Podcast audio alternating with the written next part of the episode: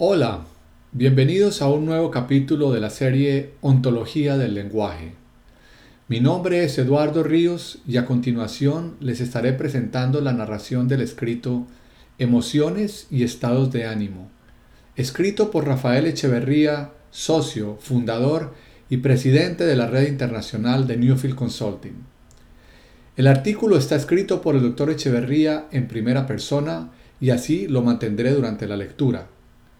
Esta narración es un complemento a los materiales utilizados y distribuidos en las conferencias y está dirigido a los participantes de las mismas de forma tal que lo puedan tener también disponible en sus dispositivos electrónicos, incluyendo sus teléfonos móviles. Hemos sostenido que si bien el lenguaje constituye a los seres humanos como el tipo de ser que somos, no podemos prescindir de otros dos dominios primarios en nuestra existencia. La prioridad que le asignamos al lenguaje no desconoce que este no es el único dominio relevante para comprender el conjunto del fenómeno humano. Además del lenguaje, señalamos, reconocemos el dominio del cuerpo y el dominio de la emocionalidad. Si bien los fenómenos de cuerpo de la emocionalidad y del lenguaje no pueden ser reducidos a un dominio diferente del que ellos mismos constituyen, no es menos cierto que ellos establecen entre sí relaciones de coherencia y por lo tanto lo que acontece en uno de ellos condiciona lo que sucederá en el otro. Posturas físicas, emocionalidad y lenguaje se comportan entre sí de manera congruente y se influencian mutuamente. Lo anterior tiene al menos tres implicaciones. La primera guarda relación con la necesidad de explicar las condiciones que aseguran la mencionada coherencia. Ella no puede ser dada por sentada, como si no necesitara de una explicación. En otras palabras, no podemos considerar obvio o simplemente natural el que estos tres dominios mantengan entre sí relaciones de coherencia. Es necesario mostrar por qué ello sucede y cuáles son los mecanismos a través de los cuales se produce la influencia de un dominio fenoménico sobre el otro. La segunda implicación guarda relación con el hecho de que de existir tal coherencia, ello abre la posibilidad de utilizar cualquier dominio para referirse a los otros dos. En otras palabras, cabe traducir los fenómenos de un dominio en fenómenos correspondientes a los otros. En la medida en que posturas físicas, emocionalidad y lenguaje se corresponden, podemos acceder a cada uno a través de los demás. Este proceso de traducción lo llamamos reconstrucción. Ello nos permite decir, por ejemplo, que podemos realizar una reconstrucción corporal de un determinado juego de lenguaje o acometer una reconstrucción lingüística de una determinada emoción. La tercera implicación remite al hecho de que más allá de la posibilidad anteriormente aludida de la traducción o de la reconstrucción, la coherencia de estos tres dominios abre un espacio importante de diseño e intervención. Dada tal coherencia, nos cabe esperar que las transformaciones producidas en un determinado dominio se traduzcan en modificaciones en los demás. Existe, por lo tanto, todo un campo de intervenciones indirectas, a través de las cuales, por ejemplo, una modificación emocional puede perfectamente modificar nuestras conversaciones y nuestra postura física. Esta tercera implicación tiene a la vez su lado negativo en razón de la relación de coherencia entre estos tres dominios primarios, Por un lado, las posibilidades de intervención se expanden, pero por otro lado, también se limitan. Este aspecto posee una gran relevancia en la práctica del coaching ontológico y en sus condiciones de eficacia. A menudo, cambios en uno de los tres dominios no logran conservarse debido a la presión de coherencia que proviene de los otros dos. Ello obliga muy frecuentemente a intervenir simultáneamente en los tres dominios para asegurar que las transformaciones producidas en uno de ellos se encuentren con cambios que les sean coherentes en los otros. No basta, por ejemplo, con inducir un cambio en el tipo de conversaciones que una persona tiene si la emocionalidad en la que se halla es aquella que es coherente con las conversaciones del pasado. De no intervenirse simultáneamente en la emocionalidad, el cambio de las conversaciones corre el peligro de no conservarse y por lo tanto de ser efímero. Los seres humanos nos constituimos como tales en nuestra corporalidad, en nuestra emocionalidad, en nuestra capacidad de lenguaje. Tenemos cuerpo, emocionalidad y lenguaje, y en el tenerlos, como en las experiencias que ellos generan, estos tres dominios fenoménicos son irreductibles entre sí, independientemente de la posibilidad de reconstruirlos o de intervención indirecta. De allí que los llamemos dominios primarios. La emocionalidad en nuestra concepción tradicional. El tema de las emociones ha sido difícil de tratar en nuestra concepción tradicional de los seres humanos. A partir del supuesto de que estamos conformados por sustancias diferentes y separadas entre sí, a saber, la mente y el cuerpo, nuestra concepción tradicional de los seres humanos no ha sido capaz de decidir dónde se sitúan las emociones. ¿Son ellas un fenómeno corporal? ¿Son mentales? ¿Dónde las podemos localizar? La mayoría de las respuestas a estas preguntas han sido insatisfactorias. Los fenómenos emocionales han estado escurriéndose durante un largo tiempo. Una de las formas en que nuestro sentido común ha tratado este dilema ha sido hablando de las emociones como asuntos del corazón. Al utilizar esta metáfora, se encontró una especie de terreno intermedio. Se admitió que las emociones no surgen de la cabeza donde se suponía que reside la mente. En cambio, se supuso que eran fenómenos más elevados que otros fenómenos corporales. No obstante, nuestra concepción tradicional nos veía como seres racionales, siguiendo la ya apuntada interpretación propuesta por Descartes hace más de 350 años. Tal como ya lo examináramos, esta posición considera el comportamiento humano como racional y las razones de la mente son la clave para darle sentido a la acción humana. Desde el comienzo, sin embargo, hubo reacciones contrarias a esta concepción del ser humano, especialmente en cuanto al papel asignado a nuestras emociones, los así llamados asuntos del corazón. Blaise Pascal, filósofo francés contemporáneo de Descartes, nos advirtió que el corazón tiene sus razones que la razón desconoce. Pero a pesar de la advertencia, el cartesianismo se convirtió en nuestra forma predominante de comprender el fenómeno humano. Sostenemos que para poder comprender la acción humana debemos prestar cuidadosa atención a nuestra vida emocional Postulamos que nuestras emociones son determinantes básicas de lo que podamos o no lograr en los dominios del trabajo, aprendizaje, sociabilidad, espiritualidad, etc. Nuestra vida emocional es un factor crucial en cada esfera de la acción humana.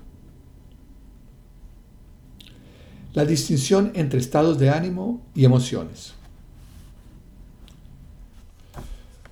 Cuando hablamos acerca de nuestra vida emocional, lo que hemos venido llamando emocionalidad, podemos hacer una distinción entre dos clases de fenómenos, los estados de ánimo y las emociones.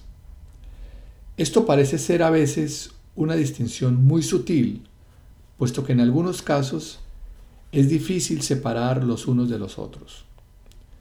Cada vez que experimentamos una interrupción en el fluir de la vida, se producen emociones. A estas, por lo tanto, las asociamos con los quiebres, esto es, con interrupciones en nuestra transparencia. Al actuar, siempre lo hacemos dentro de un determinado espacio de posibilidades. Cuando un suceso nos conduce a modificar significativamente las fronteras de ese espacio de posibilidades, cuando nos vemos conducidos a variar nuestro juicio de lo que podemos esperar en el futuro, hablamos de un quiebre. Un quiebre siempre implica un cambio en nuestro espacio de posibilidades. Lo que antes creíamos posible puede no serlo ya. Y lo que antes suponíamos improbable o incluso imposible puede tornarse probable o posible repentinamente. Cada vez que juzgamos que nuestro espacio de posibilidades ha cambiado, sea positiva o negativamente, estamos enfrentando un quiebre. Tomemos un ejemplo.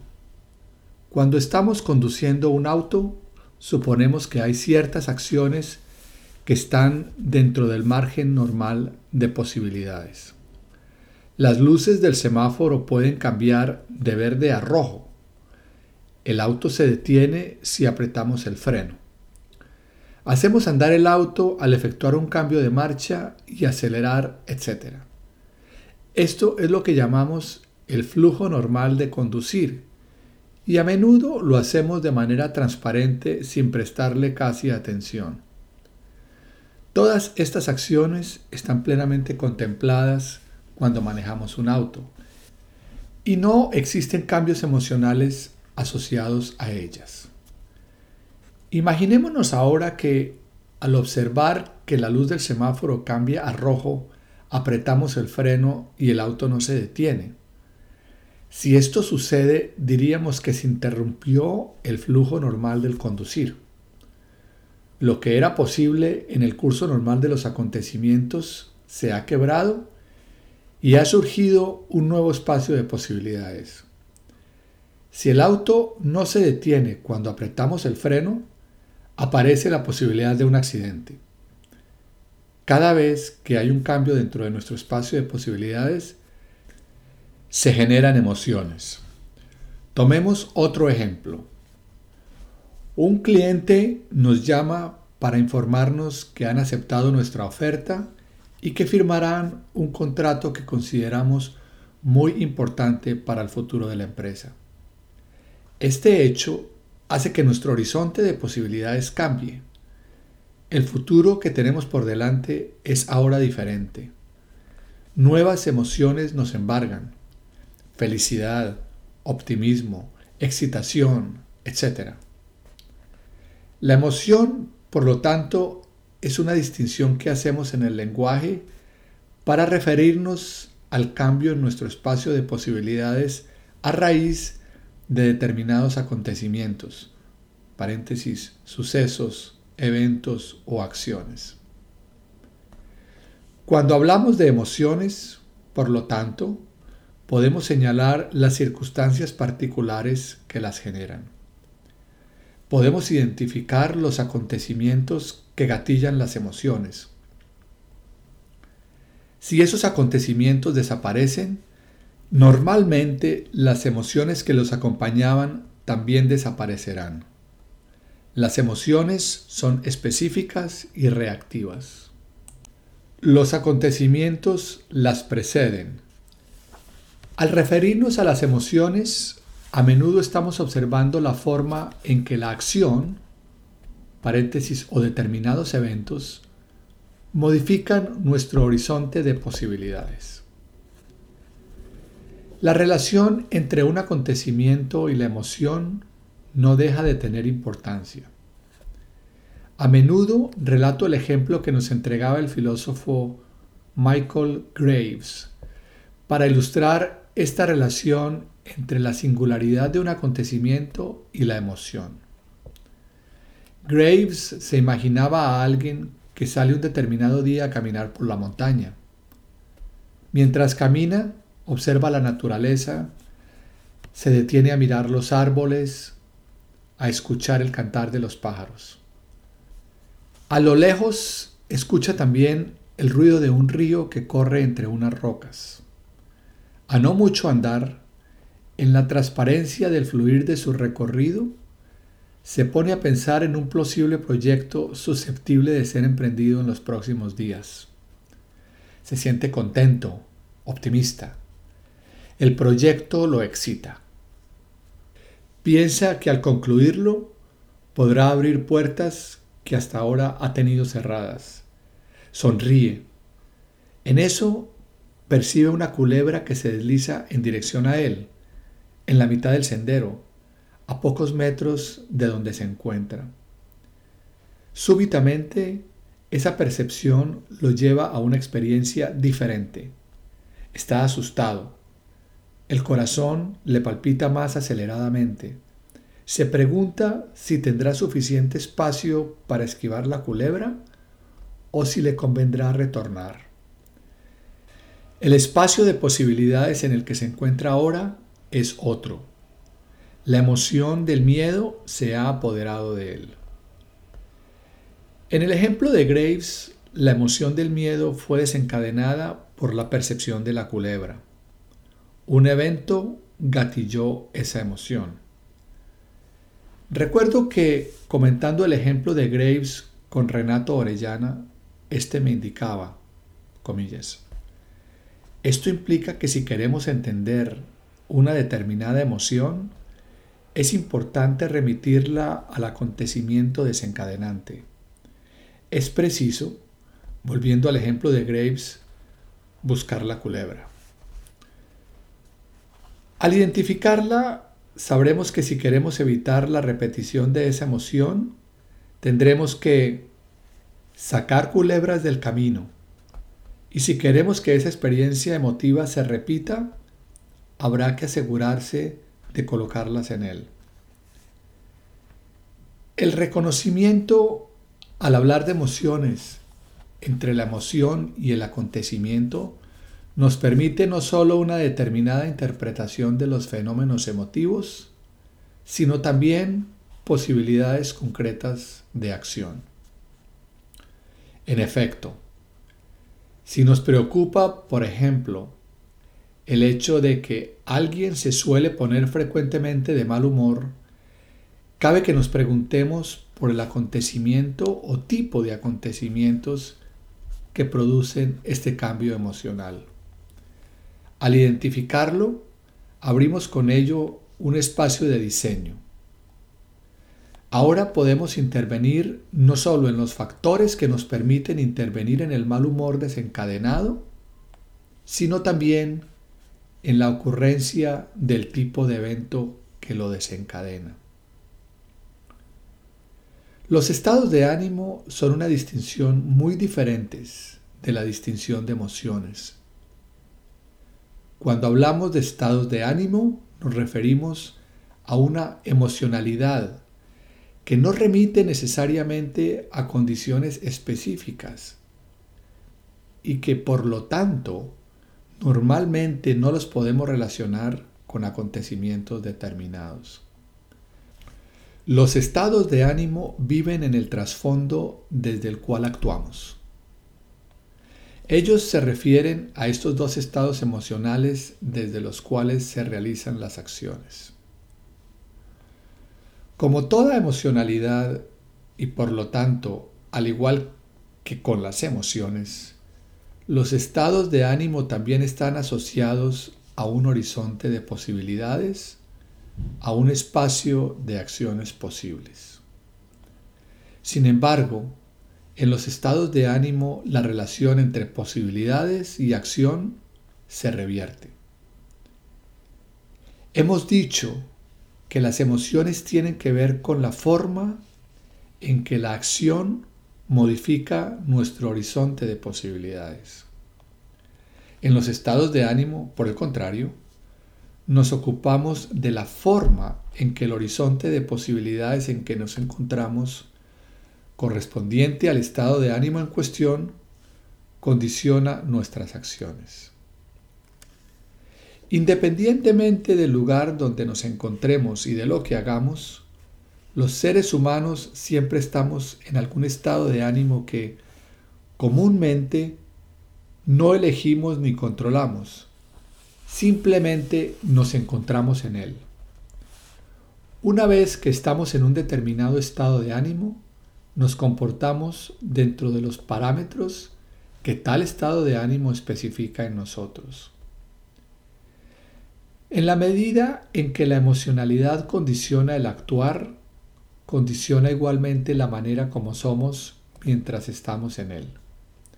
En este sentido, no podemos decir solamente que tenemos estados de ánimo. También es verdad que nuestros estados de ánimo nos tienen a nosotros. Estamos poseídos por nuestros estados de ánimo. Nos convertimos en nuestros estados de ánimo. Los estados de ánimo normalmente se adelantan a nosotros. Cuando los observamos, ya estamos sumergidos en ellos. Nuestro lenguaje, la forma en que hablamos sobre nuestros estados de ánimo, a menudo esconde el hecho de que estamos poseídos por ellos. Normalmente decimos me siento feliz o estoy confundido. Al hablar de esta forma implicamos que el estado de felicidad o confusión es producido por el yo, que el yo es quien siente la felicidad. El yo toma precedencia. No nos damos cuenta de que lo cierto es precisamente lo contrario. Es el estado de ánimo el que siente, es el estado de ánimo el que está constituyendo el yo en su forma presente de ser. ¿Significa esto que no hay nada que podamos hacer respecto a nuestros estados de ánimo? ¿Debemos resignarnos a los estados de ánimo que nos poseen? De ningún modo. Postulamos que al cambiar el observador de estados de ánimo que somos, abrimos posibilidades de acción que normalmente permanecen escondidas al observador que se limita por el sentido común.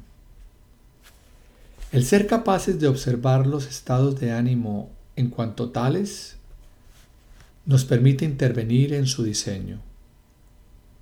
Una de las metas de este trabajo es generar en el lector un nuevo observador de estados de ánimo y desarrollar su capacidad para intervenir en los estados de ánimo en los que nos encontramos inmersos y diseñar las acciones capaces de cambiarlos. Existe una estrecha relación entre emociones y estados de ánimo. Por un lado, lo que empezó como una emoción ligada a un determinado acontecimiento puede a menudo convertirse en un estado de ánimo si permanece con la persona el tiempo suficiente y se traslada al trasfondo desde el cual ella actúa. Esto pasa normalmente con los acontecimientos importantes. Por ejemplo, cuando iniciamos un romance o cuando fallece alguien cercano a nosotros. Estas experiencias nos colocan en una emocionalidad o espacio de posibilidades que se manifestará en el conjunto de nuestro actuar, en la casa, en la oficina, con los amigos, etc. Por otra parte, Además de las diferencias indicadas arriba, los estados de ánimo y las emociones son fenómenos muy similares y nos permiten reconstruirlos en la misma forma.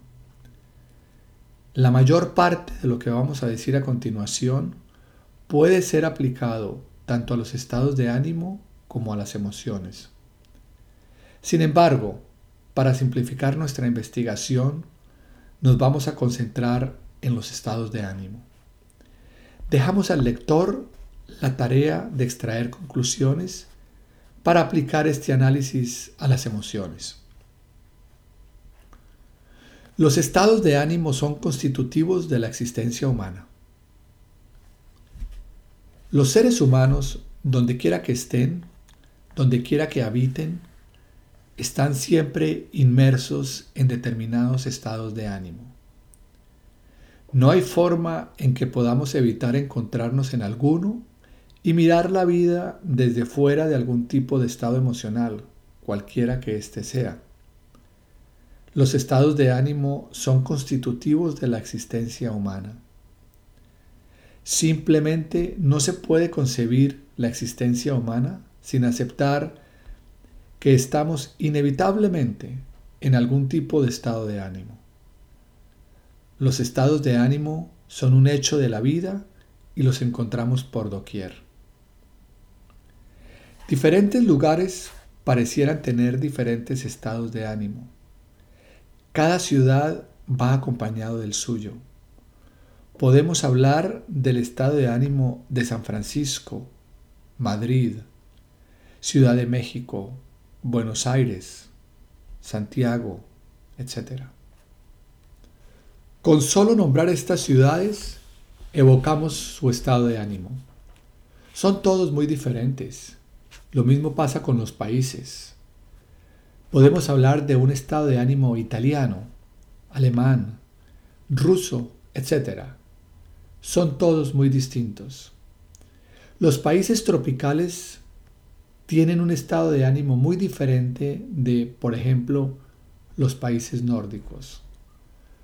Los ciclos climáticos también provocan estados de ánimo diferentes, ya que asociamos posibilidades distintas a cada uno de ellos. Las estaciones producen distintos estados de ánimo. La gente tiende a estar de diferente humor en primavera y en invierno. Los días de la semana provocan diferentes estados de ánimo. El humor de las personas los lunes es comúnmente muy diferente al de los viernes o los domingos. En las diferentes horas del día nos encontramos de diferente humor. Nuestro humor de las mañanas no es el mismo que el de las tardes. Por lo demás, sabemos que hay madrugadores y noctámbulos. También se asocian las diferentes edades a diferentes estados de ánimo. Los adolescentes tienen estados de ánimo muy distintos a los de las personas de edad. Finalmente, también podemos hablar de los estados de ánimo de los diferentes periodos históricos. Sabemos, por ejemplo, que el estado de ánimo de los años 60 era muy distinto del estado de ánimo de los 80. Estados de ánimo y acción. ¿Qué clase de fenómenos son los estados de ánimo? Hemos dicho que cada estado de ánimo, paréntesis, y lo mismo puede decirse sobre las emociones, especifica un espacio de posibilidades. Y cuando hablamos de posibilidades, nos referimos al espacio del acontecer y por tanto al espacio dentro del cual actuamos. Un estado de ánimo, en consecuencia, define un espacio de acciones posibles. Maturana sostiene que las emociones y los estados de ánimo son predisposiciones para la acción. La forma como un observador distingue los estados de ánimo de otros seres vivos, en la medida en que no participa de la experiencia asociada con su vivencia, es emitiendo un juicio sobre el comportamiento de tales seres vivos, y en particular sobre lo que tal comportamiento define en términos de las acciones posibles de ser ejecutadas desde él. Tomemos un ejemplo. Al observar un perro decimos, este perro está enojado. Al decir aquello, estamos haciendo un juicio sobre el perro, a través del cual caracterizamos su comportamiento y definimos lo que es posible esperar en términos de las acciones que el perro podría ejecutar estando en el estado en el que se encuentra. El enojo, por lo tanto, implica una observación de comportamiento, un juicio sobre él y un presupuesto de coherencia entre el comportamiento observado y el comportamiento esperado a partir del anterior. Es así como hablamos de las emociones ajenas. Como podemos apreciar, este enfoque para abordar la emocionalidad es fuertemente conductivista. Nada decimos sobre lo que pueda sentir el perro al encontrarse en el estado emocional que distinguimos como enojo. Nada decimos, por lo tanto, sobre la experiencia del propio enojo para el perro. Nada decimos y nada podemos decir tampoco por cuanto la experiencia de la propia emoción no solo no es observable cuando observamos al perro. En medida importante, tampoco es comunicable. Ello no niega la experiencia en cuestión, ni su importancia para quien la vive, pero nos advierte de aquello sobre lo que no podemos hablar con sentido. Lo que hemos reconocido en el ejemplo del perro es igualmente válido para los seres humanos. Hay sin embargo una diferencia importante. Aunque nuestras experiencias emocionales personales son, en último término, igualmente incomunicables por sí misma, por compartir los seres humanos una forma genérica de ser, Presuponemos que cuando distinguimos emociones equivalentes, paréntesis, por estricta referencia al espacio de acciones posibles que ellas especifican, la experiencia personal de tal estado emocional es también equivalente. Pero, ¿quién nos asegura que es lo mismo? Es la experiencia de la emoción del amor que siente Romeo hacia Julieta la misma que siente Julieta hacia Romeo? Y es más, es la experiencia del amor que observamos en otras parejas equivalente a la experiencia del amor que pueden haber sentido Romeo o Julieta? ¿Es la culpa que siente Raskolnikov equivalente a la culpa que siente cualquier otra persona? En cuanto a sentimiento, en cuanto a experiencia personal de vivir la emoción, no lo sabemos. Solo al nivel de comportamientos que son conducentes o inconducentes a otras formas de comportamiento, podemos especificar con rigor el dominio fenoménico de la emocionalidad. Desde esta perspectiva, en la medida en que aceptamos que no observamos en otros sus sentimientos personales, como asimismo que podemos comunicar plenamente los nuestros, al hablar de emociones y de estados de ánimo, estamos introduciendo un lenguaje para hablar de la acción y muy particularmente del espacio de posibilidades especificado por las acciones que observamos. Hablar de emocionalidad, por lo tanto, implica hacer distinciones sobre el ámbito de lo posible asociado a la acción. La rabia, el amor, la culpa, más que referirse a lo que sentimos, aluden a espacio de posibilidades en el que nos encontramos en nuestro desenvolvimiento en la vida. Por lo tanto, sin negar nuestra capacidad de atribuir emocionalidad a nuestro entorno, al tiempo y al espacio, lo que estamos haciendo es especificar el juicio de posibilidad que realiza un determinado observador. El jueves no tiene una emocionalidad diferente del viernes. Es siempre el observador quien establece una distinción entre jueves y viernes.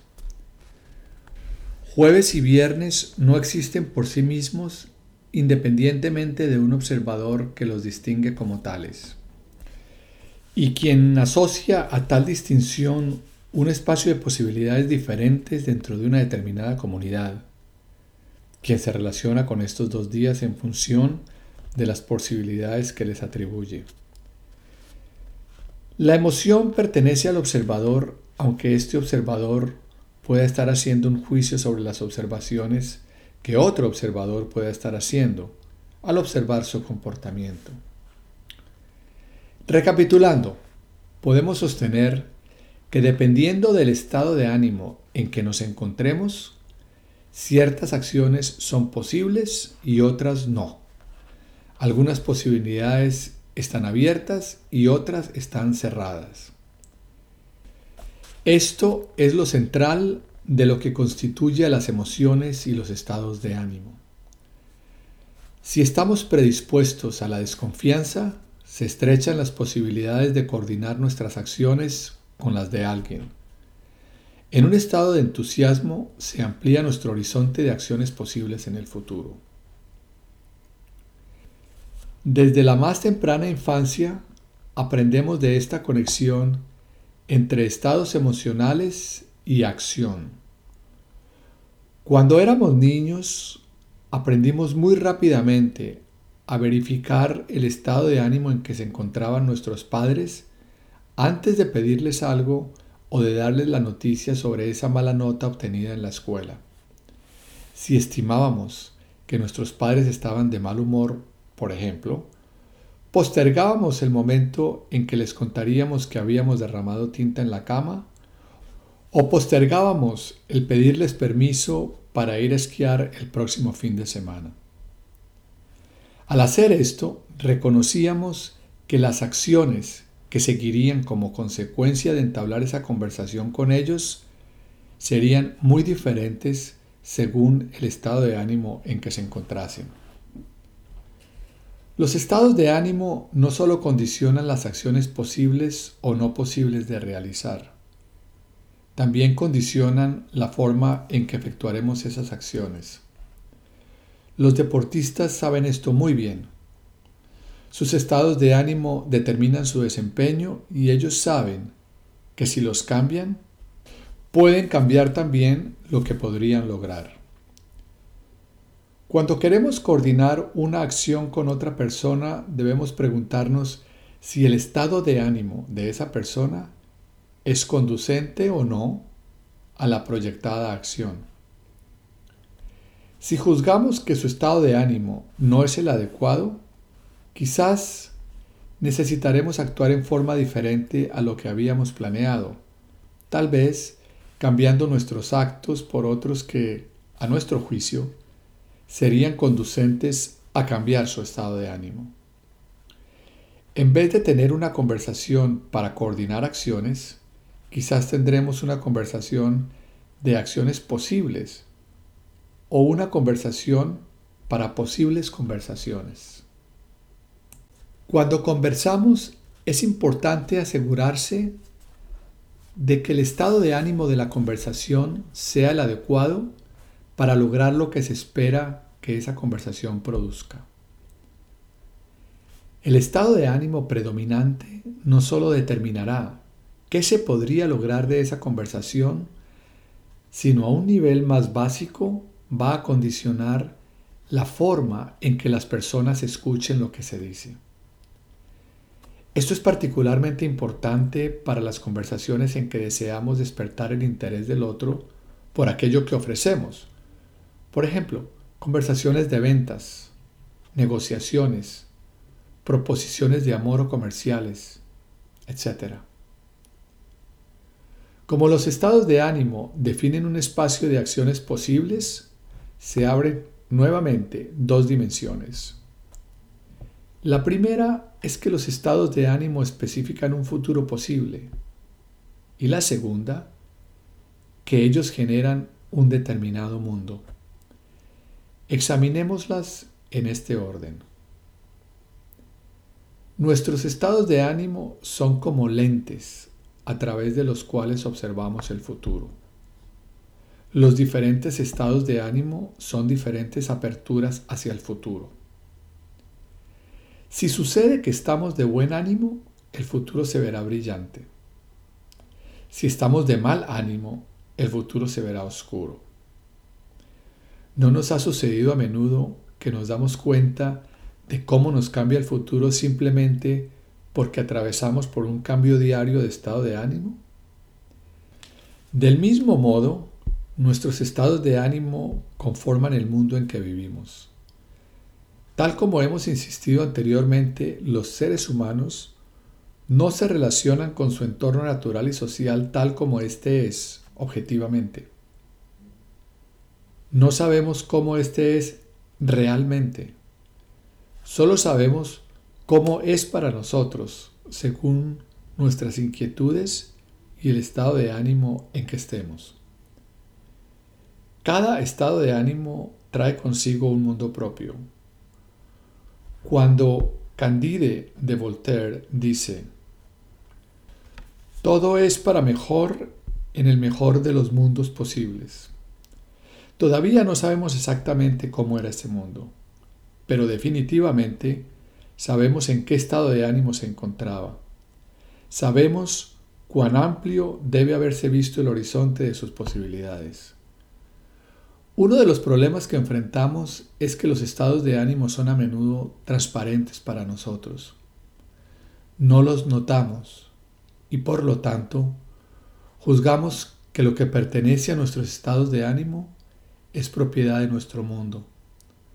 Normalmente suponemos que el mundo es tal cual lo observamos, sin detenernos a examinar el papel que juega el observador en aquello que observa. Si sucede que estamos de mal ánimo, juzgamos que todo lo que nos rodea es negativo.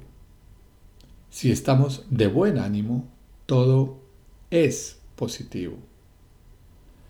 Normalmente no nos damos cuenta de que estas características positivas y negativas no pertenecen al mundo mismo como algo separado de nosotros, sino al observador que somos según el estado de ánimo en que nos encontremos.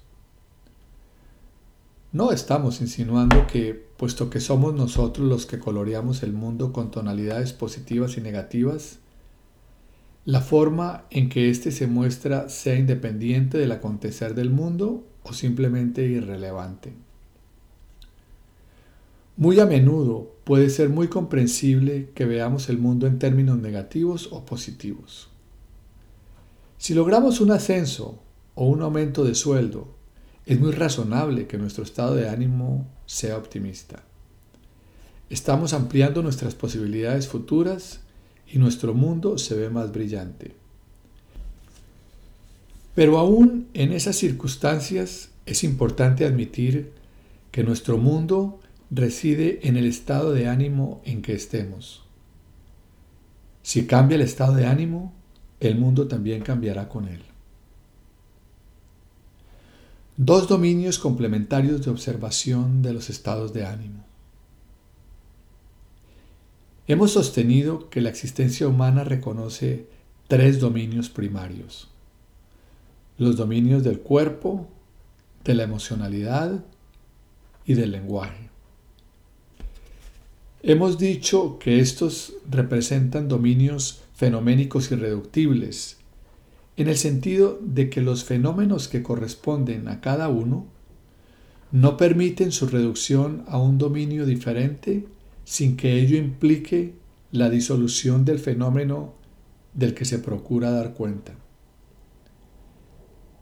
Hemos postulado también que a pesar del carácter irreducible de estos tres dominios, ellos mantienen entre sí relaciones de coherencia y que en razón de ello cabe la posibilidad de reconstruir los fenómenos de un dominio en términos de los fenómenos de cualquiera de los otros dos, como, asimismo, cabe también la posibilidad de intervenir indirectamente en un dominio particular al intervenir en los otros. Esto significa, por lo tanto, que podemos observar los fenómenos emocionales y actuar sobre ellos, desde los dominios del cuerpo y del lenguaje. Esto es lo que examinaremos a continuación.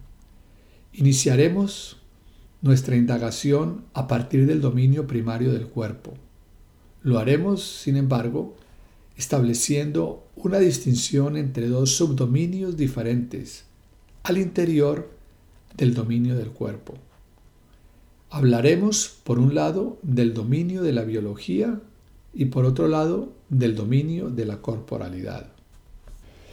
Clarifiquemos la distinción que estamos haciendo entre estos dos subdominios en que dividimos el dominio del cuerpo, la biología y la corporalidad. Llamamos biología al dominio de los componentes y relaciones que constituyen nuestra estructura biológica. La manera en que estamos usando la distinción biología se refiere a la forma en que nuestros diferentes componentes biológicos se comportan y se relacionan entre sí para producir la unidad biológica que somos. Lo que está en juego aquí es el comportamiento de nuestros componentes biológicos. Cuando hablamos de biología, por lo tanto, estamos señalando lo que sucede a nivel de los sistemas nervioso, digestivo, circulatorio, etc. Estamos examinando, por ejemplo, diferentes condiciones hormonales o diferentes configuraciones genéticas. Cuando hablamos de la corporalidad, estamos en otro dominio de observación. Lo que está en juego aquí es el comportamiento físico de un individuo, de la unidad biológica como un todo, la forma en que esta unidad se sitúa físicamente en su entorno y las relaciones físicas que establece con las entidades que constituyen ese entorno. Estamos usando la distinción de la corporalidad para referirnos a nuestra forma de gesticular, nuestras posturas corporales, la forma en que un individuo se mueve en su entorno, etc. Los dominios de la biología y de la corporalidad están relacionados. Lo que pasa a nivel biológico condiciona lo que ocurre a nivel corporal y viceversa. Pero a pesar de su interconexión, siguen siendo dominios de observación diferentes y utilizamos diferentes conjuntos de distinciones para referirnos a ellos. Observando los estados de ánimo desde el subdominio de la biología. Debemos admitir que lo que llamaríamos la biología de los estados de ánimos está en pañales y muchos de nuestros conocimientos podrían cambiar al surgir nuevos descubrimientos. Sin embargo, informes de investigaciones recientes sugieren, por ejemplo, que existe un nexo muy fuerte entre la conformación del cerebro y la actividad de los lóbulos frontales y las emociones y estados de ánimo de las personas. Específicamente, los resultados muestran que las personas que tienen mayor actividad en el área frontal izquierda del cerebro que en la derecha, tienden a tener un carácter más positivo y optimista. Por ejemplo, reaccionan más alegremente frente a personas y situaciones. Por otra parte, las personas que tienen más actividad en la corteza frontal derecha rehuyen los encuentros con otras personas y se afectan negativamente con mucha facilidad frente a las dificultades. Se ha informado que son muchas las situaciones que causan felicidad a quienes pertenecen al primer grupo, y estos son normalmente seres sociables y chispeantes. Tienen un fuerte sentido de autoconfianza y se ven a sí mismos como involucrados con el mundo en forma gratificante. Su melancólica contraparte, prosigue el informe, ve el mundo como plagado de dificultades, tensiones y amenazas. Fácilmente sospechan de la gente y se consideran incapaces de manejar bien su mundo. Tienden a ver catástrofes en las cosas más pequeñas. El doctor Richard Davidson de la Universidad de Wisconsin ha encontrado este tipo de conformación cerebral en niños de apenas 10 meses. Estas conformaciones permitieron predecir cuáles niños de 10 meses llorarían cuando sus madres abandonaran la habitación por un minuto. La investigación mostró que todos los niños que lloraron tenían una actividad frontal derecha aumentada. Los que no lloraron tenían más actividad en el lado izquierdo. Otros métodos de investigación han demostrado que pacientes a los cuales se les ha extirpado quirúrgicamente el lóbulo frontal derecho han registrado cambios significativos de personalidad después de haberles practicado la operación quirúrgica. Ellos se tornan más afectuosos y les molestan menos los acontecimientos negativos. Estos descubrimientos son coherentes con el planteamiento del neuropsicólogo ruso A. R. Luria. Este observó que la actividad del lóbulo frontal izquierdo contribuye a detener una emoción desagradable una vez que ésta se ha iniciado. Un daño a ciertas áreas de esta zona, observó, hace que los pacientes queden más proclives a obsesionarse con acontecimientos perturbadores. Esto no significa, sin embargo, que haya una sola dirección causal entre conformación cerebral y estados emocionales. No significa que nuestra conformación cerebral sea el determinante de nuestros patrones emocionales. También es posible cambiar nuestra conformación cerebral interviniendo a nivel de nuestras emociones y estados de ánimo. Si uno aprende a controlar mejor sus sentimientos negativos, dice el doctor Davidson, podría ocurrir que también haya aprendido a activar el lóbulo frontal izquierdo. La manera en que la biología se relaciona con nuestros estados de ánimo va más allá de esta relación entre conformación del cerebro y estados emocionales. Por una parte, sabemos que muchas otras alteraciones biológicas, además de los patrones de nuestros lóbulos frontales, pueden producir cambios emocionales. Los desequilibrios hormonales a menudo producen cambios de estados de ánimo y estos cambios pueden a su vez modificarse a través de medicamentos químicos. Esto ha sido bien documentado en casos de depresión. Las drogas son un buen ejemplo de cómo las personas afectan sus estados emocionales al producir una perturbación química en su estructura biológica. Por otra parte, también sabemos que un cambio en nuestro estado emocional produce modificaciones biológicas. Un cambio en nuestro estado de ánimo puede provocar latidos del corazón más lentos o más rápidos. Que el nivel de adrenalina en nuestra sangre sea más alto o más bajo. Sudor, fatiga, dolor de estómago, etc.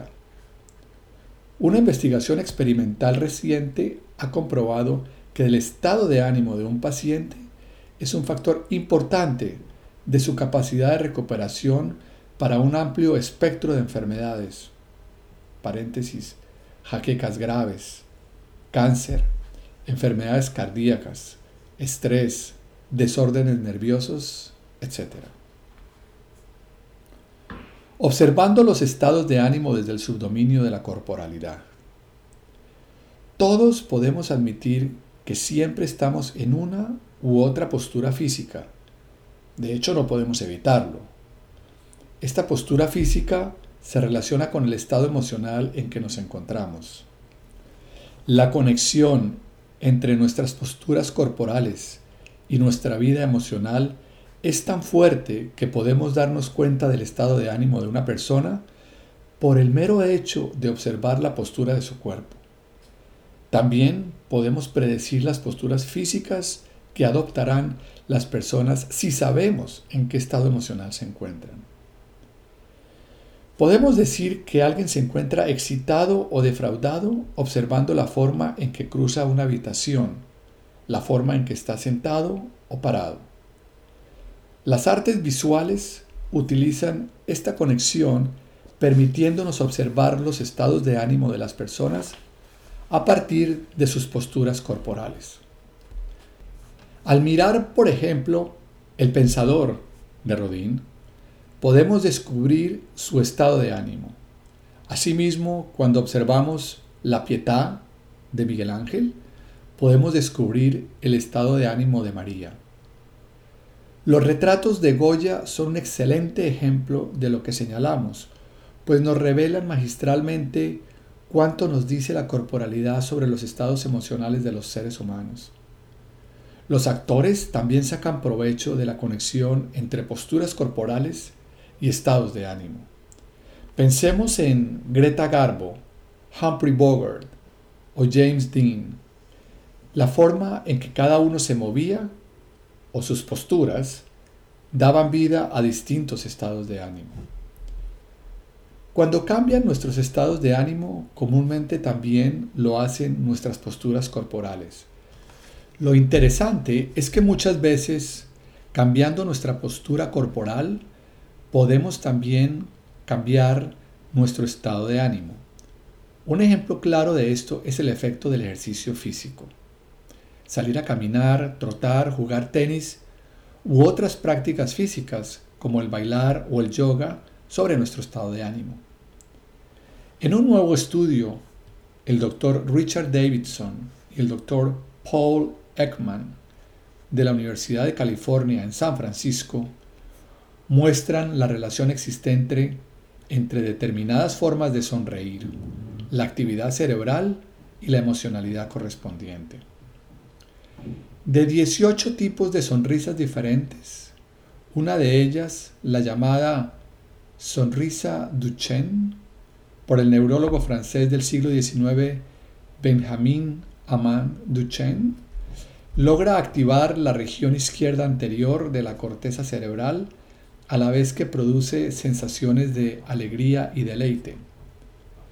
La sonrisa Duchenne se caracteriza por comprometer dos importantes músculos de la cara. El zigomaticus mayor, que va de las mejillas a la esquina de los labios y el orbicularis oculi que está alrededor de los ojos. Lo que los investigadores descubrieron es que cuando se les solicitaba a los sujetos de su experimento que sonrieran comprometiendo estos dos músculos, se producía la mencionada activación en la corteza cerebral y generaban la sensación de la alegría. Por lo tanto, al intervenir al nivel de la corporalidad, intervenían indirectamente al nivel tanto de la biología como al nivel de la emocionalidad. En un estudio diferente, complementario del anterior, el doctor Davidson señala, refiriéndose a una mujer, sujeto en dicho estudio, que cuando se le pedía que pusiera sus músculos faciales en expresión de tristeza, ella rompía en llanto. Nuestras posturas físicas no son inocentes. Cada vez que adoptamos una cierta postura física, delatamos una forma particular de ser, la forma en que nos ubicamos en el mundo, la forma en que nos paramos y movemos en el mundo, denota la forma en que enfrentamos el mundo. Si se desea cambiar la posición en la vida, es necesario también cambiar nuestras posturas físicas los estados de ánimo y el lenguaje. Será, sin embargo, la conexión entre estados de ánimo y el lenguaje lo que se enfatizará en este trabajo.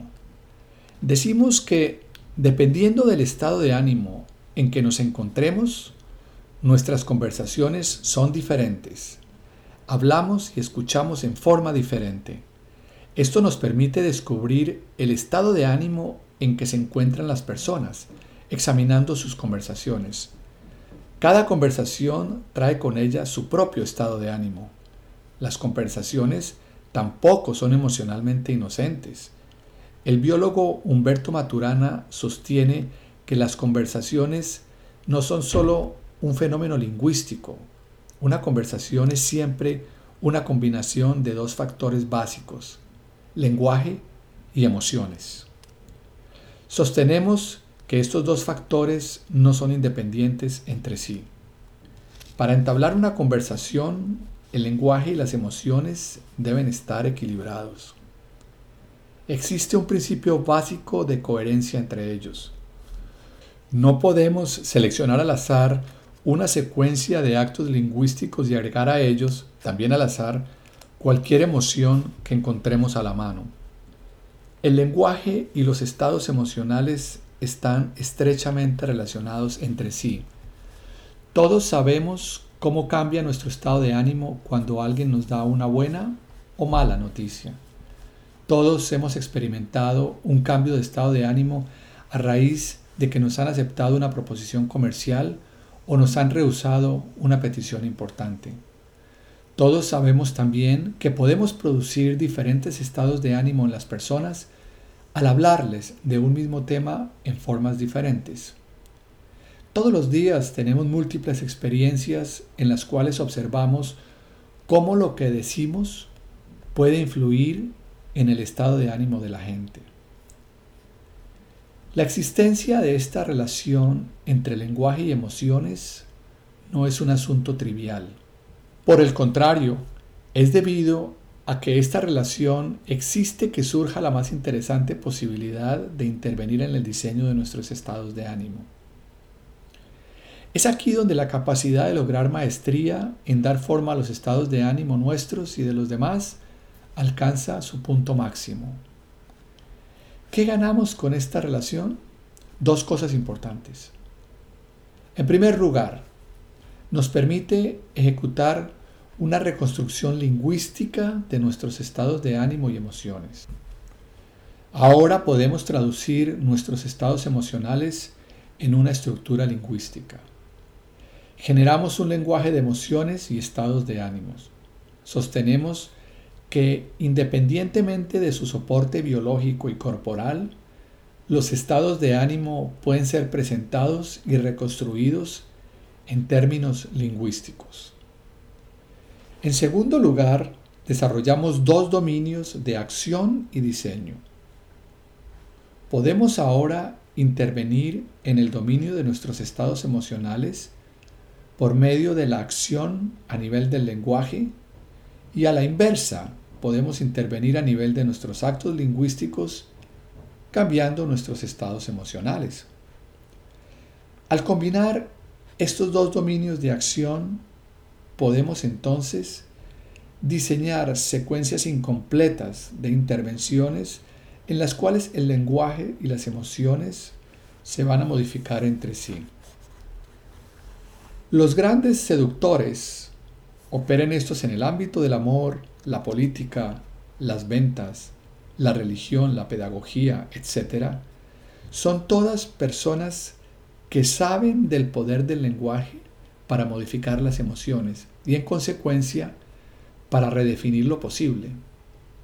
Saben que todo intercambio lingüístico opera dentro de un contexto emocional que condiciona la eficacia de la comunicación, como también saben que cualquiera sea el contexto emocional original, este puede ser transformado como resultado de la misma comunicación. Lo que era posible en el momento de iniciarse una conversación no es necesariamente lo mismo al momento de terminar la conversación.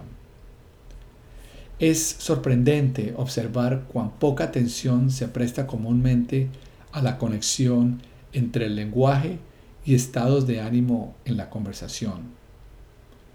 Sabemos que nuestra comunicación con otros se ve afectada por el estado de ánimo que existía antes de iniciar la conversación y por el estado de ánimo que la misma conversación genera, pero normalmente no hacemos mucho al respecto.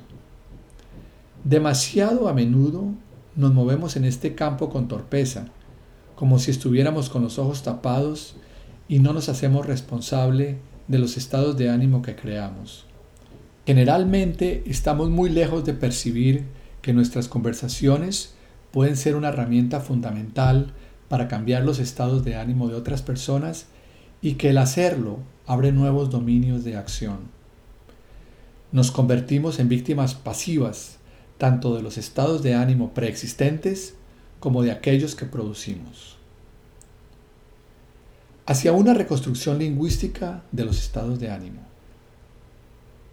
Habiendo examinado el tipo de fenómenos que son los estados de ánimo, nos damos cuenta de que juegan en un dominio diferente un papel equivalente al que juegan esos actos lingüísticos que hemos llamado juicios. Los juicios, como sabemos, también definen un espacio de acciones posibles. También especifican un futuro posible y también colorean, como lo hacen los estados de ánimo, el mundo en que vivimos. Es este nexo entre estados de ánimo y juicios el que sirve para asegurar la relación de coherencia entre emocionalidad y lenguaje y es también el que abre la posibilidad de una reconstrucción lingüística de los primeros. Cuando emitimos un juicio nos relacionamos con lo que estamos juzgando desde el punto de vista de nuestras inquietudes y lo formulamos en términos de las posibilidades que abre o cierra para nosotros. Los juicios especifican el mundo en que vivimos y nuestro horizonte de posibilidades futuras en la misma forma en que lo hacen los estados de ánimo. Esto constituye la base para la reconstrucción lingüística de los estados de ánimo. Ahora podemos tratar los estados de ánimo como juicios automáticos del mundo, paréntesis, y de las posibilidades futuras que este mundo nos trae. Los llamamos automáticos porque sabemos que no se trata de juicios que emitamos. De hecho, normalmente no los hacemos. Los estados de ánimo anteceden a la acción. Están ya allí cuando vamos a actuar. Nos encontramos inmersos en ellos. En consecuencia, cuando hablamos de los estados de ánimo como juicios automáticos del mundo, no estamos haciendo una descripción de lo que son los estados de ánimo, sino que estamos haciendo una reconstrucción lingüística, esto es, una traducción del fenómeno de los estados de ánimo en un código lingüístico. Tomemos algunos ejemplos. Si estamos en el estado de ánimo del entusiasmo, podemos reconstruir este estado de ánimo como el juicio que metimos cuando decimos, esto es entusiasmante. Se trata de un juicio que podemos articular, al igual que con cualquier juicio, como una estructura lingüística subyacente acerca del mundo. Cuando formulamos el juicio, esto es entusiasmante. La estructura subyacente implica básicamente los siguientes dos actos lingüísticos. El primero, yo afirmo que X está sucediendo. Y el segundo, yo juzgo que X va a ampliar mis posibilidades en el futuro. Esta misma estructura es una reconstrucción lingüística válida para el estado de ánimo del entusiasmo. Por lo tanto, el entusiasmo es el estado de ánimo que puede ser lingüísticamente reconstruido como la estructura lingüística subyacente cuando emitimos el juicio de que algo es entusiasmante. La manera de nombrar nuestros estados de ánimo no es arbitraria crea inmediatamente la conexión entre estados de ánimo y juicios, haciendo posible esta reconstrucción lingüística. ¿Necesitamos algo más para reconstruir lingüísticamente el estado de ánimo del entusiasmo? Decimos que no. Esta estructura da cuenta de él en su totalidad. En realidad, cuando juntamos estos dos actos lingüísticos, generamos el estado de ánimo del entusiasmo. Lo que es interesante en esta estructura lingüística es que nos ofrece las pautas básicas para generar o disolver un estado de entusiasmo. Si deseamos generarlo, debemos asegurarnos de que se produzcan estos dos actos lingüísticos. Si queremos disolverlos, debemos asegurarnos de que esos juicios no se emitirán. Ahora, si por el contrario nos encontramos en el estado de ánimo del aburrimiento, podemos observar la conversación subyacente implícita en el juicio. Esto es aburrido. El estado de ánimo de aburrimiento puede entonces ser reconstruido como la estructura lingüística subyacente correspondiente a este juicio. En el caso del aburrimiento, la estructura es la siguiente. Primero, yo afirmo que X está sucediendo. Segundo, yo juzgo que X no va a abrir ni cerrar posibilidad alguna para mí en el futuro. Tomemos por último la tristeza. La pregunta que nos deberíamos hacer nuevamente es, ¿qué estructura lingüística subyacente aparece cuando decimos esto es triste? El estado de ánimo puede reconstruirse en función de los siguientes elementos. Primero, yo afirmo que X ha sucedido o está sucediendo. Segundo, yo juzgo que X representa una pérdida para mí. Juzgo que algunas posibilidades han disminuido. Y tercero, yo acepto esa pérdida como un hecho. Como podemos ver, cada estado de ánimo genera un mundo particular y ese mundo será muy diferente si estamos en un estado de ánimo de entusiasmo, de aburrimiento o de tristeza. En general, cuando estamos en estados de ánimo positivos, felicidad, entusiasmo, admiración, etc., nos encontramos en un mundo que está lleno de nuevas posibilidades para el futuro. Cuando estamos en estados de ánimo negativos, tristeza, miedo, ansiedad, etc., nos encontramos en un mundo que cierra nuestras posibilidades. Se puede reconstruir cualquier estado de ánimo tratándolo como lo hemos hecho, esto es, como juicios automáticos. Aunque podemos establecer una correspondencia entre estado de ánimo y juicios, lo contrario no es siempre posible. No podemos decir que cada juicio está conectado con un diferente estado de ánimo. Por ejemplo, cuando decimos Catalina tiene razón o Benjamín es alto o Aurora es eficiente, estamos emitiendo juicios. Sin embargo, en estos casos, el estado de ánimo en que emitimos estos juicios no se hace evidente a partir de los propios juicios. Para determinar el estado de ánimo necesitamos examinar el contexto de la conversación en la cual se emiten estos juicios. Los estados de ánimo en contextos sociales. De lo dicho hasta ahora, podríamos suponer que los estados de ánimo son fundamentalmente un fenómeno individual. Ciertamente, los individuos tienen estados de ánimo. Están siempre en uno u otro estado de ánimo. Sin embargo, los estados de ánimo son altamente contagiosos y si estamos entre gente en estados de ánimo muy negativos, debemos esperar que pronto estemos nosotros también en un estado de ánimo negativo. Más aún, nuestros estados de ánimo individuales siempre se originan dentro del estado de ánimo social más amplio de nuestra comunidad y de nuestro tiempo.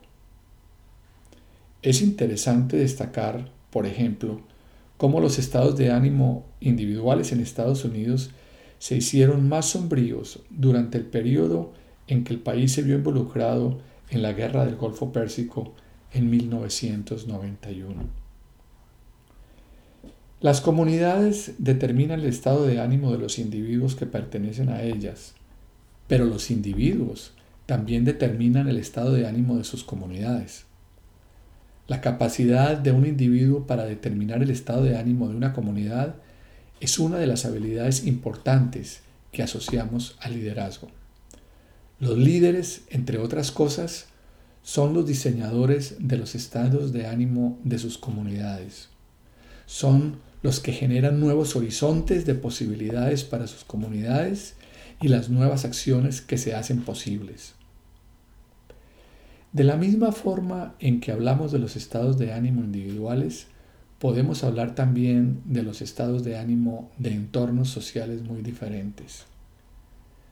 Cada comunidad de personas, sea esta una empresa, una familia, una clase en un colegio, un equipo deportivo, un partido político, etc., tiene sus estados de ánimo particulares.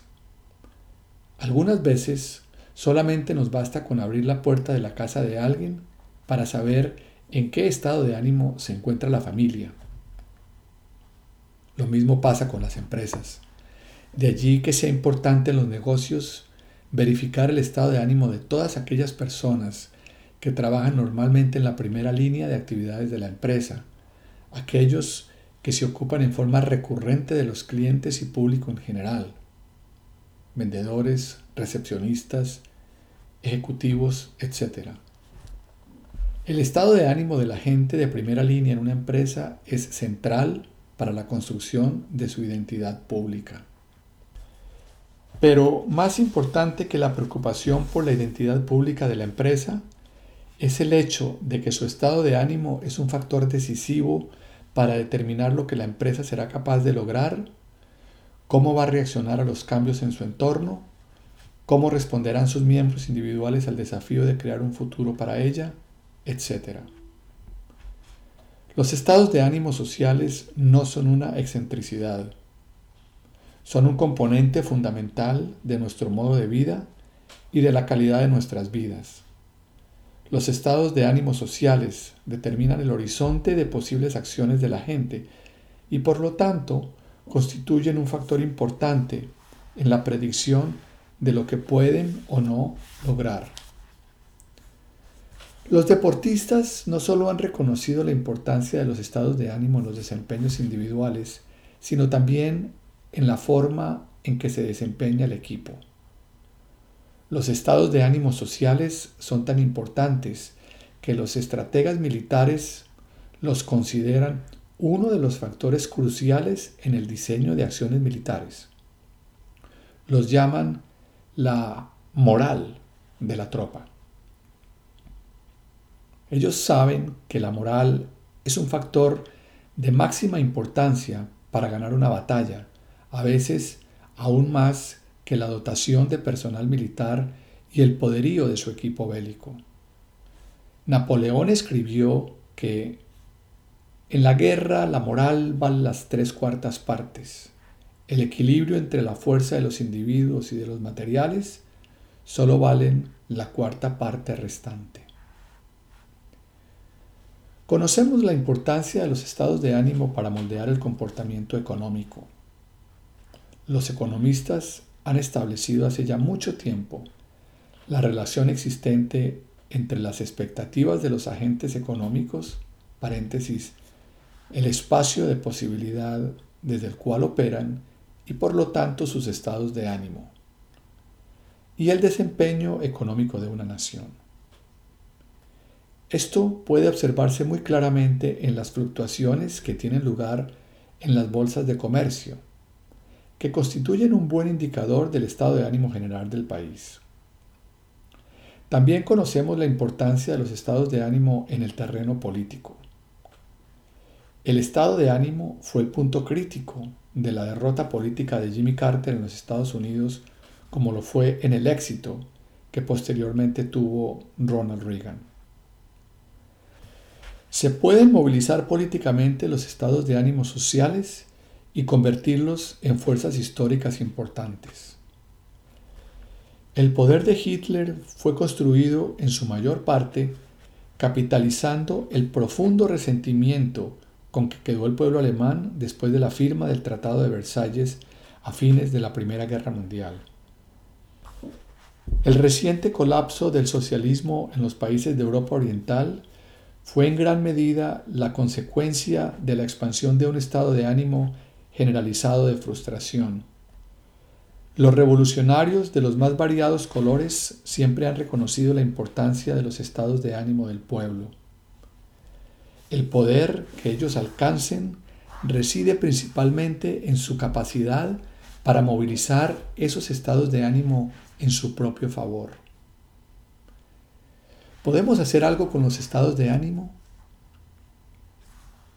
Hasta ahora hemos visto la importancia de los estados de ánimo para la vida de los individuos.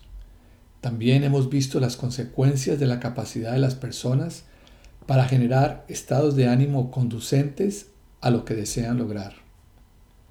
La mayoría de nosotros, sin embargo, somos arrastrados por los estados de ánimo en que nos encontramos y por los estados de ánimo que nos rodean, ya sea en el hogar, en el trabajo, en nuestra comunidad, etc. Nuestros estados de ánimo son definidos por la deriva de nuestras vidas y en general no tenemos la capacidad de producir cambios significativos y estables en ellos. Aun cuando reconocemos que algunas personas son competentes para generar estados de ánimo positivos en otros, paréntesis, estados de ánimo que son conducentes a lograr sus fines o propósitos o simplemente estados de ánimo que mejoran la calidad de vida y hacen más feliz a la gente. Suponemos que esto es producido por ocultos o misteriosos talentos, tan misteriosos que nos parecen inalcanzables.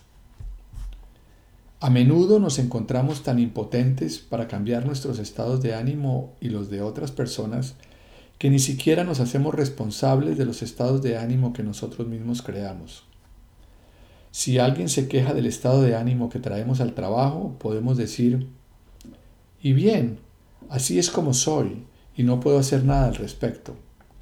Esta actitud de tómalo o déjalo puede tener consecuencias desastrosas no solo en los negocios, sino también en la política, en nuestras relaciones personales, en la vida familiar, etc. Mucha gente, sin embargo, se hace responsable de sus estados de ánimo y a menudo se da cuenta de que existen algunas acciones que pueden llevar a cabo para cambiarlos. Sin embargo, lo que tales personas no ven normalmente es la posibilidad que tienen de intervenir en la modificación del estado de ánimo del entorno social en que viven. Y cuando este estado de ánimo se hace insostenible, se van, se retiran de ese entorno social. Empiezan todo el proceso de nuevo hasta que alcanzan otro punto de saturación. Esto pasa en las relaciones, con los amigos, con el trabajo, con las ciudades, etc. Nos movemos de un lugar a otro, de una relación a otra, de un trabajo a otro, etc. Nuestra vida nunca se estabiliza realmente.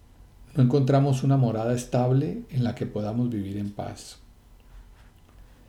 No estamos diciendo que no nos deberíamos mover en un entorno social a otro que nuestras relaciones, amigos, trabajo, etc., debieran ser para toda la vida. No estamos diciendo tampoco que los estados de ánimo que prevalecen en esos lugares sean de nuestra total y exclusiva responsabilidad. Todos estos son dominios de responsabilidad compartida con otros. Lo que estamos diciendo, sin embargo, es que por lo general no asumimos ni siquiera la cuota de responsabilidad que nos corresponde. Por lo tanto, no vemos que podemos realizar acciones para cambiar esos estados de ánimo. Al no ver esto, restringimos nuestras propias posibilidades en la vida. Cuando nadie asume su cuota de responsabilidad en los estados de ánimo que generamos, podemos anticipar los resultados que se obtendrán. Los estados de ánimo como un dominio de diseño. Sostenemos que podemos adoptar una posición activa en lo que respecta a nuestros estados de ánimo personales y los estados de ánimo del entorno social en el que participamos. En vez de ser arrastrados por ellos, podemos participar en moldear esos estados de ánimo.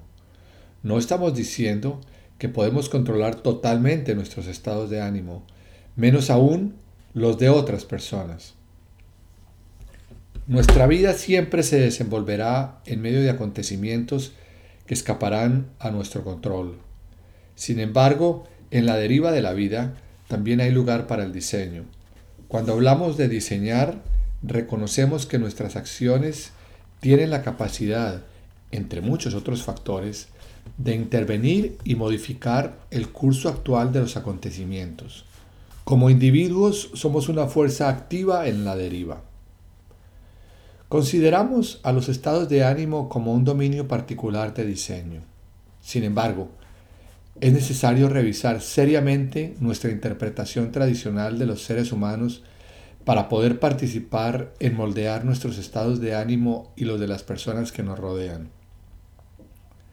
Esta interpretación limita nuestra capacidad de acción y oculta nuestras posibilidades de diseñar estados de ánimo. Al respecto, sostenemos que la interpretación de los estados de ánimo aquí presentada incrementa el poder que tenemos como individuos, puesto que abre posibilidades de acción que difícilmente pueden verse desde fuera de ella. Hemos dicho que todo estado de ánimo especifica un espacio de acciones posibles un horizonte de posibilidades. Hay una conexión fundamental, por lo tanto, entre nuestros estados de ánimo y nuestras posibilidades de acción. Esta es, quizás, la relación más importante para tratar los estados de ánimo como un dominio de diseño. Si los estados de ánimo y las posibilidades están tan estrechamente conectadas, al modificar nuestro horizonte de posibilidades, modificamos nuestros estados de ánimo. Este es un postulado fundamental. A estas alturas ya sabemos que tenemos el poder de cambiar nuestro horizonte de posibilidades a través de las conversaciones y por lo tanto podemos aceptar que las conversaciones sean herramientas decisivas para diseñar estados de ánimo. ¿Cuáles son las conversaciones que tienen el poder de producir cambios en los estados de ánimo? Todas. Conversar es estar en un proceso de transformación mutua y esta transformación incluye nuestros estados de ánimo y emociones. De esto se trata la conversación. Una conversación para coordinar acciones cambia nuestro horizonte de posibilidades al lograr efectuar las acciones propuestas. Pero también sostenemos conversaciones que aspiran directamente a este cambio en el espacio de posibilidades. Estas son las conversaciones para acciones posibles y las conversaciones para posibles conversaciones. Ellas constituyen las herramientas más eficaces para diseñar nuestros estados de ánimo. De alguna forma esto no es nuevo. Lo sabemos. Todos hemos tenido innumerables experiencias en las cuales al hablar con gente hemos cambiado sus estados de ánimo o nuestro estado de ánimo ha cambiado por el simple hecho de hablar con alguien. Lo hacemos todo el tiempo y estas experiencias están allí, frente a nuestros ojos. Pero ¿Nos hemos dado realmente cuenta de ello? ¿Lo sabíamos? Es difícil contestar a estas preguntas con un simple sí o no. En ciertos casos lo sabíamos y en muchos otros no. Y no lo sabíamos porque muchas veces no veíamos a nuestros estados de ánimo como estados de ánimo, sino como la forma en la que se nos presenta el mundo. Pensamos que lo posible solo guarda relación con el mundo y no con nosotros. A menudo nos hemos resignado a nuestros estados de ánimo y a los de los demás sin ver posibilidades de modificarlos. Nuestra comprensión tradicional de los seres humanos nos ha cegado respecto del reconocimiento de los estados de ánimo como un dominio de diseño. Algunas pautas para el diseño de estados de ánimo. Sobre la base de lo que hemos dicho anteriormente, presentamos aquí unas pautas muy generales que pueden ser útiles para diseñar estados de ánimo. Vamos a suponer que nos estamos ocupando de nuestros propios estados de ánimo. Para tratar con los estados de ánimo de otras personas, se deberían hacer algunas correcciones, aunque la misma estructura y los mismos criterios sean también válidos. Estas son las pautas. A. Convertirse en un observador de estados de ánimo. Ello implica partir por identificarlos como estados de ánimo y no atributos del mundo o como las cosas son. Si suponemos, como los estados de ánimo normalmente nos hacen creer, que nuestros juicios del mundo corresponden realmente a como el mundo es, cerramos nuestras posibilidades de producir estados de ánimo diferentes. Es solamente cuando desarrollamos la competencia para observar nuestros estados de ánimo como tales que nos abrimos al diseño. B. No somos responsables de los estados de ánimo en que nos encontramos. No produjimos ese particular estado de ánimo. Simplemente estamos en él el reconocimiento de que no somos los productores de nuestros estados de ánimo, sino que los estados de ánimo son los que nos producen a nosotros, nos permite intervenir más fácilmente y en una forma más liviana en el diseño de nuestros estados de ánimo. Sin embargo, aunque no seamos responsables del estado de ánimo en que nos encontremos, somos responsables de permanecer en él. C. Cuidarse de las historias que hemos fabricado en torno a nuestros estados de ánimo. Tendemos a encontrar correctos nuestros estados de ánimo y podemos dar infinitas razones del enorme sentido que tiene el estar en el estado de ánimo en que nos encontramos. Es importante recordar que a menudo no es lo que la historia dice lo que produjo ese estado de ánimo, es el estado de ánimo el que produjo la historia. D. Una vez que se identifica el estado de ánimo, deberíamos buscar los juicios que corresponden a él. Preguntémonos. 1. ¿Cómo estoy juzgando al mundo? 2. ¿Cómo estoy juzgando a la gente que me rodea? 3. ¿Qué juicios tengo acerca de mí mismo? 4. ¿Qué juicios tengo acerca del futuro? Estas preguntas debieran ser suficientes para especificar el estado de ánimo en que nos encontramos. E. Una vez que hemos identificado nuestro estado de ánimo como un juicio automático, podemos examinar la estructura lingüística que subyace a ese juicio. F. Una vez que tenemos la estructura lingüística subyacente, podemos examinar si las afirmaciones que incluye esta estructura son verdaderas o falsas, si los juicios que contiene están o no fundados, si las declaraciones que contiene son válidas o no válidas, etc. Según el análisis de la estructura lingüística subyacente, podremos descubrir si el fundamento de ese estado de ánimo es o no suficiente.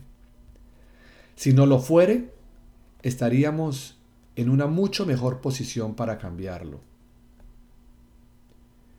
G. Una vez que la estructura lingüística subyacente ha sido identificada y hemos examinado los diferentes actos lingüísticos que contiene, podemos buscar acciones que realizar para cambiar esas afirmaciones, juicios, etc. Esas acciones pueden incluir conversaciones que podemos abrir para modificar la estructura lingüística subyacente del estado de ánimo. No deberíamos permitir que nuestro estado de ánimo bloquee la acción esto es lo que comúnmente hacen los estados de ánimo. Sin embargo, en general, es nuestra capacidad de acción la que nos permite cambiar de estado de ánimo. Al actuar podemos cambiar esas afirmaciones y juicios, o podemos tornarlos irrelevantes respecto de las inquietudes de las personas involucradas. H Si nos damos cuenta de que tendemos a caer en los mismos estados de ánimo en forma recurrente, también podemos realizar acciones para anticipar los momentos en que el estado de ánimo va a aparecer nuevamente. Haciendo esto podemos construir repertorios. Estos son cursos de acción que preparamos en cierto estado de ánimo que nos dificultaría el diseñar en ese momento las acciones necesarias para salir de él. Debemos comprometernos a seguir estos repertorios cuando caemos de nuevo en esos estados de ánimo. Paréntesis, por ejemplo, haciendo algún ejercicio físico, llamando a un amigo o a un colega que se ha comprometido a ayudarnos, etc. Y una de las acciones que podemos realizar es sumergirnos entre personas con las cuales nuestros estados de ánimo no tienen mucha cabida. No olvidemos que los estados de ánimo son contagiosos. Así como transmitimos nuestros estados de ánimo a otras personas, ellas también nos transmitirán los suyos. Esto opera por ambos lados. Si elegimos estar con personas que tienen poco espacio para nuestro estado de ánimo, muy probablemente nos veremos beneficiados de su influencia. J. No debemos olvidar tampoco el nexo que existe entre nuestro cuerpo y nuestros estados de ánimo.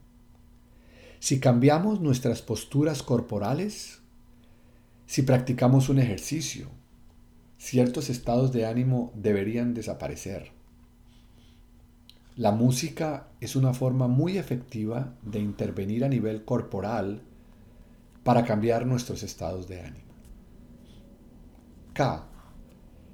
La mayoría de las pautas proporcionadas hasta el momento intentan producir un cambio en nuestros estados de ánimo cambiando nuestras conversaciones y por lo tanto afectando el aspecto lingüístico de nuestros estados de ánimo.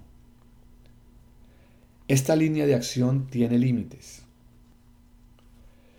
Si sucede que nuestro estado de ánimo se debe a una condición biológica, el cambiar nuestras conversaciones puede resultar insuficiente en algunos casos. Si así fuere, también existe la posibilidad de actuar en una forma que nos permita intervenir directamente a nivel de nuestra biología, como sucede cuando el médico nos receta algún medicamento que altera las bases biológicas de nuestra emocionalidad. L. No olvidemos que no podemos evitar los estados de ánimo. Hagamos lo que hagamos, siempre estaremos en uno o en otro no hay nada malo en estar en un estado de ánimo. El propósito del diseño es abrir la posibilidad de intervención, de manera que uno pueda adquirir un sentido de responsabilidad con respecto de sus estados de ánimo y de los de quienes le rodean, y luego ganar las competencias para moldearlos de acuerdo a su propio juicio de conveniencia. Kairos, breve comentario sobre el tiempo humano. Un rasgo característico de esta fase de la historia que llamamos modernidad, que se extiende desde comienzos del siglo XVII hasta nuestros días, ha sido el sustentar una concepción del tiempo que lo concibe como lineal, continuo y homogéneo. Dos factores parecen haber contribuido a generar esta concepción. Primero, la importancia que desde los inicios de la modernidad adquieren las ciencias naturales y muy particularmente la física. Ellas sirven durante mucho tiempo de modelo del pensar riguroso y sus presupuestos son a menudo importados de manera acrítica al ámbito de la reflexión sobre los fenómenos humanos. Pues bien, durante un largo periodo denominado por la cosmovisión mecánica de Newton, el tiempo físico fue considerado precisamente como absoluto y autónomo. El fluir del tiempo es concebido como una secuencia lineal y continua de unidades equivalentes. Desde el punto de vista de la física newtoniana, un minuto era exactamente igual a cualquier otro minuto. Al impacto proveniente del desarrollo de la física se añade un factor diferente aunque complementario. Se trata de la invención del reloj mecánico en el siglo XIV y de su impacto en la convivencia social. Este invento modifica por completo el concepto social del tiempo, permitiendo a los seres humanos sincronizar la forma como coordinan acciones y como consecuencia de ello, incrementar sustancialmente la eficacia y productividad de las acciones emprendidas en conjunto. A partir de ese momento, el tiempo humano es puesto en referencia al tiempo mecánico del reloj, el cual obviamente lo homogeniza. Un minuto es un minuto para todo el mundo y este es el tiempo que demora el segundero en dar la vuelta al cuadrante del reloj. Es el comportamiento mecánico del segundero el que define el concepto de tiempo que rige el comportamiento humano. Dentro de la física, el concepto del tiempo sufrirá una radical transformación a partir de la teoría de la relatividad desarrollada por Einstein a comienzos del siglo XX. Una de las principales contribuciones de Einstein fue el cuestionar el supuesto de tiempo absoluto newtoniano y su concepto resultante de simultaneidad.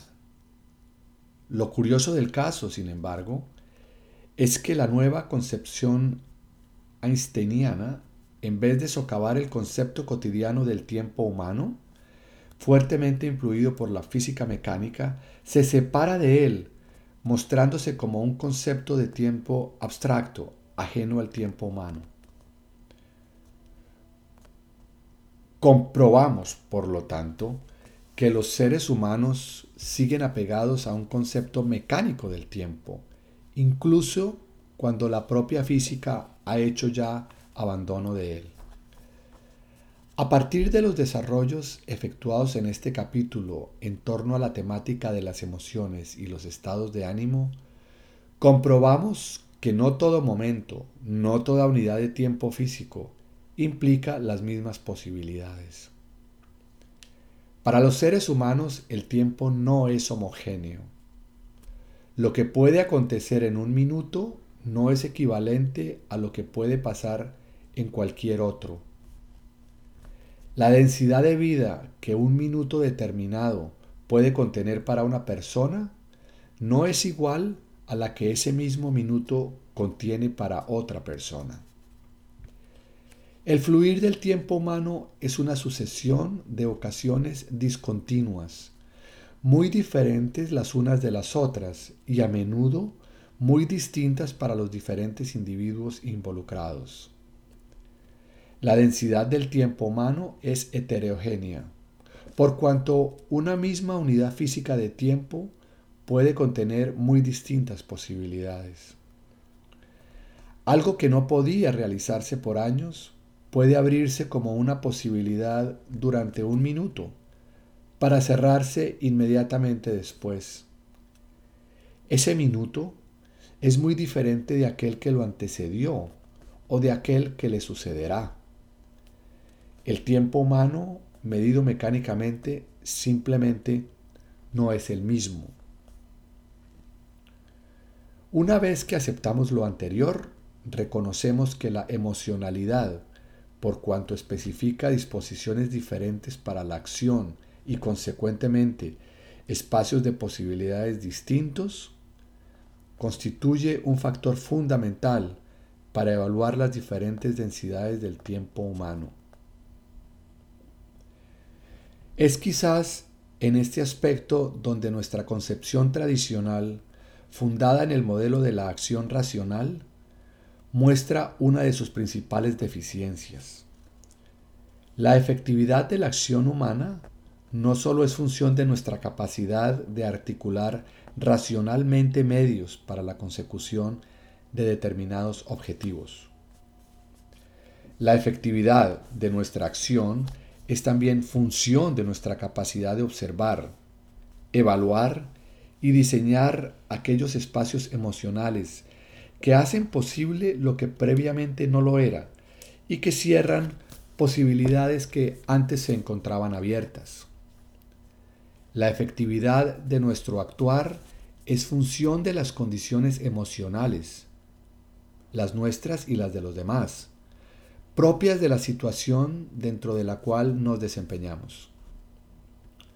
Y no existe acción humana que escape de este condicionamiento emocional.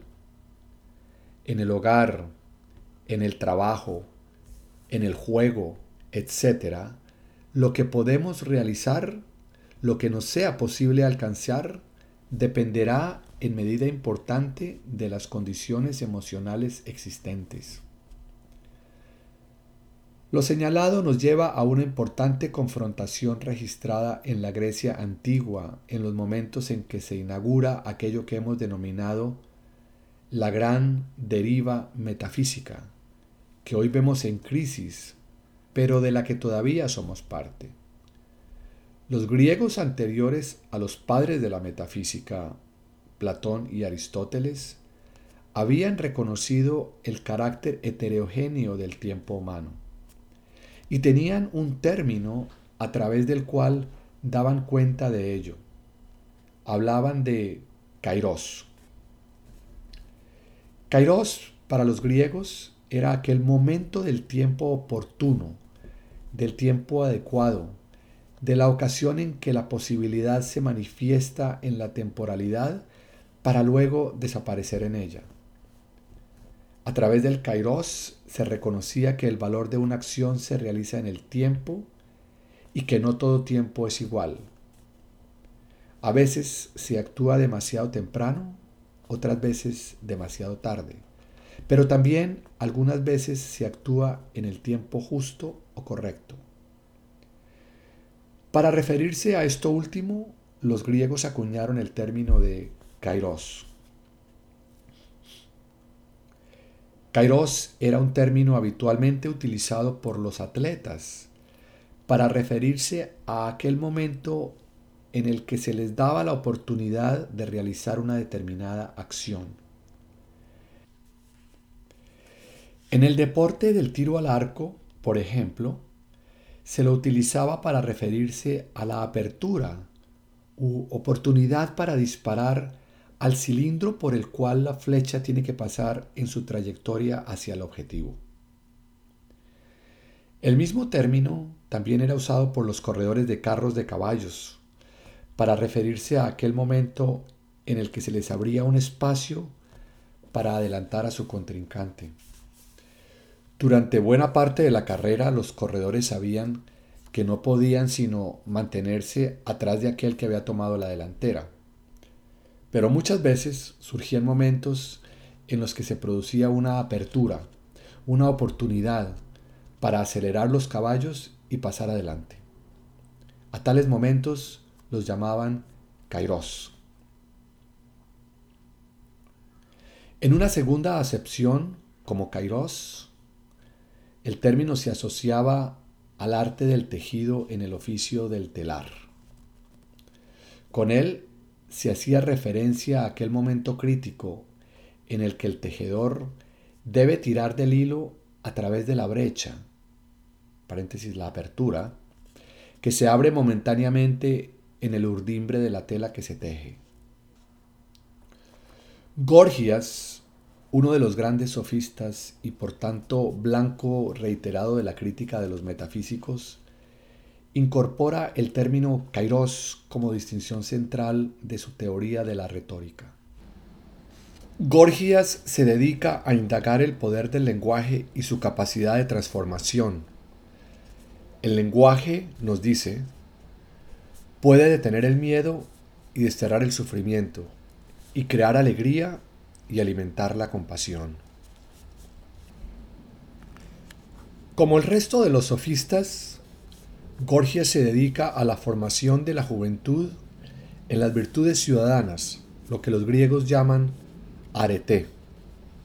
Él entiende que las nacientes prácticas democráticas que tienen lugar en Grecia descansan precisamente en las competencias lingüísticas de los ciudadanos y muy particularmente en el ejercicio del arte de la persuasión.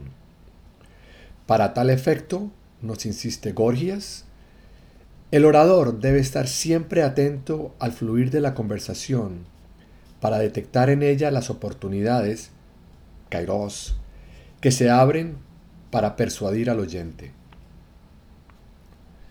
El plano emocional de la conversación es aspecto decisivo para asegurar su éxito, tanto en lo que respecta al orador, en cuyo caso hablamos de etos, como al oyente, y en tal caso hablamos de patos. El orador, por lo tanto, debe moverse en la conversación como lo hace el navegante, siempre atento al sentido y fuerza de las olas y a la dirección del viento siempre listo a cambiar de posición sus velas. La verdad está intrínsecamente referida a su contexto. Ella será la que la comunidad acepte como tal, y en tal sentido, la verdad es vista por Gorgias como el propio resultado del arte de la persuasión. Tanto Platón como Aristóteles se oponen muy fuertemente a las posiciones adoptadas por Gorgias. Para ellos, la verdad existe con independencia de los individuos, aunque les sea a estos posible acceder a ella a través del pensamiento racional. Una vez que tal verdad es alcanzada, el lenguaje es el instrumento a través del cual ella es comunicada a otros. Lo que importa en la comunicación, según la posición adoptada por Aristóteles, es el contenido de verdad de lo que se dice. Tanto el etos del orador como el patos de la audiencia requieren subordinarse al logos. Este da cuenta del contenido de verdad y representa el aspecto racional de la comunicación. Con el predominio del programa metafísico, el reconocimiento del carácter heterogéneo y discontinuo del tiempo humano se fue progresivamente diluyendo. Con ello, nos olvidamos de la importancia de la noción de kairos, propuesta por los griegos e incorporada en las enseñanzas de los filósofos no metafísicos como Gorgias de Leontini. De esta forma hemos concluido la presentación del capítulo Emociones y estados de ánimo, perteneciente a la serie Ontología del lenguaje de Newfield Consulting.